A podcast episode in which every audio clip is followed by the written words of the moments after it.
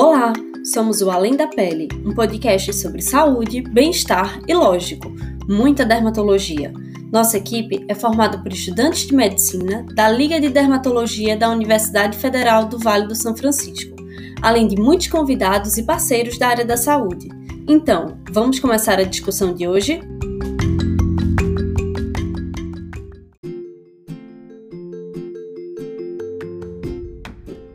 E aí, pessoal, tudo bem com vocês? Então, hoje a gente vai conversar um pouquinho sobre infecções bacterianas na pele, tanto a erisipela quanto a celulite.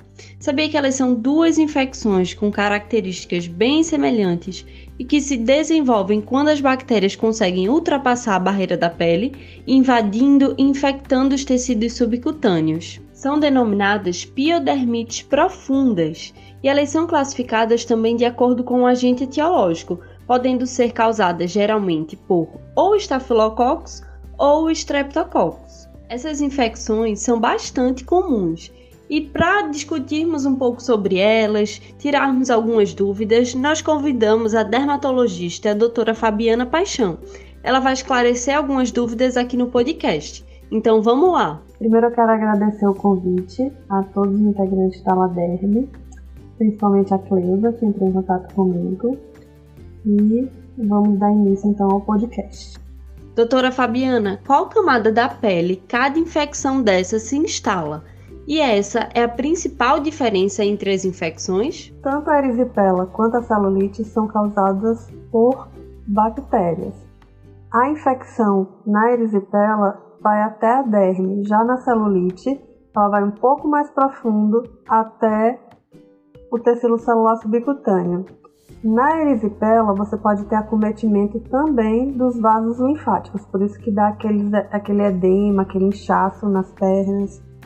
E entre elas também tem uma diferença em relação ao tipo de bactéria. Uma é mais causada, a erisipela, pelo, pelos streptococcus e a celulites pelos estáfilos. Na erisipela, a lesão também tem bordas nítidas, o que não acontece na celulite. Quando devemos suspeitar de uma lesão tipo erisipela ou celulite? Quando iniciarem as lesões na pele, essas são precedidas de sinais e sintomas sistêmicos, como febre, calafrios, mal-estar, náuseas. A lesão começa com uma área vermelha, que a gente chama de área eritematosa, quente, dolorosa, podem surgir bolinhas, vesículas, pequenas áreas hemorrágicas e na celulite ou nas duas pode levar até necrose. Doutora, o diagnóstico dessas infecções, ele é clínico ou é preciso a cultura do microorganismo? O diagnóstico é clínico. A cultura pode até confundir, porque como nós temos bactérias na pele, isso pode levar a uma contaminação secundária de uma bactéria que a gente já tem na pele aparecer na cultura dependendo de como isso é coletado. Doutora Fabi, explica pra gente como diferenciar uma lesão da outra. Na erisipela, os limites da lesão são mais precisos e na celulite não, são mais difusos, você não vê onde acaba a lesão direito. E a erisipela frequentemente tem linfadenopatia regional, seria uma íngua ou uma linfangite associada, que é aquele quando o membro está bem inchado. Nos casos de infecção, tanto por erisipela quanto por celulite, tem alguma cura definitiva? Pode ter recidiva? E se houver recidiva, as infecções são mais graves do que o primeiro caso? As recidivas são muito frequentes principalmente se se instala a linfangite, que é aquele inchaço na perna, ou se a pessoa tem alguma porta de entrada, uma frieira, uma úlcera na perna. E é mais difícil tratar as recidivas, porque normalmente está associado a um quadro que já tem uma linfangite associada, ou que a pessoa tem uma doença de base, é, como diabetes, alcoolismo, que esteja desregulada existe e quais são as complicações que essas lesões podem causar? Olha, Cleusa, complicações precoces são raras, como abscesso, que seria um furúnculo que aí vai ficar drenando uma secreção, necrose, quando fica aquela pele morta, como a gente fala, geralmente acontece mais por demora no início do tratamento. Pode também ocorrer trombose venosa profunda, se isso for mais postergado esse tratamento. É, pode acontecer também agravamento das doenças associadas, que geralmente é mais comum em quem tem diabetes, insuficiência renal, doença cardíaca, alcoolismo.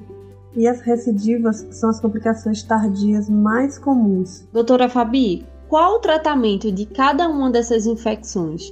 Ele pode ser domiciliar ou tem que ser em ambiente hospitalar? O tratamento tanto do, da erisipela quanto da celulite é feito com antibiótico, pode ser bezetacil ou outros antibióticos, durante pelo menos 10 dias.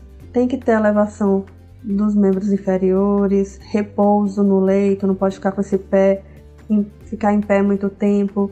Se o paciente foi imunodeprimido, como por exemplo tem diabetes ou tem AIDS ou insuficiência renal, normalmente se trata em hospital. E se for crianças menores de 3 anos, que também pode acontecer a celulite nessas crianças, é, e geralmente o acometimento é mais na face, deve ser tratado em hospital pelo risco de meningite, então tem que ser feito um antibiótico venoso. E nos casos de múltiplas recidivas, a gente pode fazer uma, antibiótico terapia profilática. A gente pode fazer a penicilina benzatina de 3 em 3 semanas para diminuir as recidivas, não seria curativo. É isso, pessoal. Então, em nome da Liga, em nome do projeto do podcast, a gente agradece demais a participação da senhora e eu deixo esse espaço para comentários finais, para o encerramento da senhora. Até mais e até um próximo episódio. Então, Cleusa, o que é que a gente tem que alertar? Que tem que ter cuidado porque é mais comum em pacientes obesos, com história de erisipela ou celulite de repetição, em pacientes com insuficiência venosa periférica, com aquela perna cheia de varizes, é, diabéticos, e a penetração se dá pela pele, que a gente chama de solução de continuidade, quando tem uma ferida aberta, ou um, um, uma frieira, ou uma micose, ou uma feridinha, uma úlcera na perna de alguma varize. E uma coisa muito importante que aqui no interior se faz muito, evite colocar medicamentos caseiros. E assim que começar algum sintoma, procurar um médico, não ficar com a perna é, baixa, ficar, elevar membros inferiores, secar bem os pés também, se observar e qualquer coisa procurar uma unidade de saúde básica perto de casa para ser encaminhado para um especialista.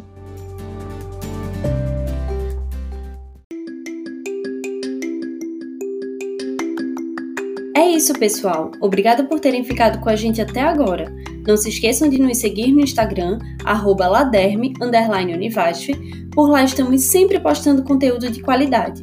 E podem entrar em contato com a gente por direct ou através do e-mail ladermeunivasf.gmail.com. Até o próximo episódio!